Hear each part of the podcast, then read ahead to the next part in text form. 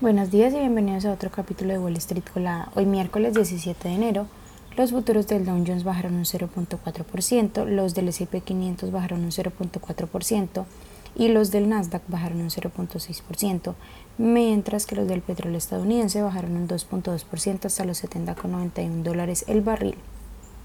En las noticias económicas y financieras, bueno, los principales índices cerraron a la baja el martes. El Dow Jones bajó más de 200 puntos o un 0.6% tras los resultados mixtos de Goldman Sachs que cotiza con el ticker GS y Morgan Stanley que cotiza con el ticker MS.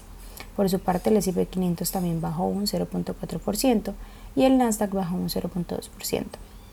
En otras noticias, la inteligencia artificial se acercará al ejército de Estados Unidos.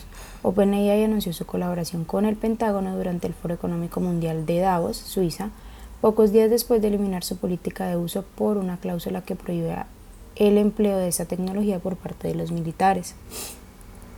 Spirit Airlines, que cotiza con el ticker SAVE, bajó otro 8% en el pre-market después de haber bajado un 47% ayer pues un juez federal bloqueó la venta prevista de 3.8 mil millones de la aerolínea JetBlue que cotiza con el ticker JBLU por motivos antimonopolio en una medida que podría dar lugar a una declaración de quiebra en virtud del capítulo 11. Por otra parte, Tesla, que cotiza con el ticker TSLA, recortó los precios de sus autos Model Y en toda Europa poco después de anunciar los recortes similares para vehículos Model 3 y Model Y en China. Las acciones bajaron un 1.6% durante el pre-market. Por otra parte, las acciones de vehículos eléctricos chinos siguen bajando el miércoles, mientras los inversores mantienen cautela entre los retos a corto plazo.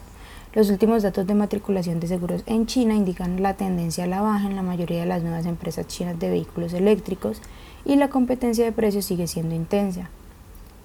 XPEN que cotiza con el ticker XPENV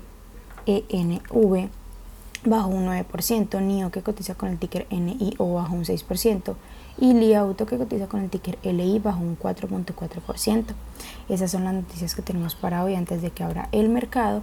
Les recuerdo que pueden encontrarnos en todas nuestras redes sociales como arroba Spanglish Trades y además de eso también visitar nuestra página web www.spanglishtrades para que no se pierdan ninguna noticia en actualización del mundo de la bolsa de valores, por supuesto como siempre en español. Muchas gracias por acompañarnos y por escucharnos. Los esperamos de nuevo mañana en otro capítulo de Wall Street Colada.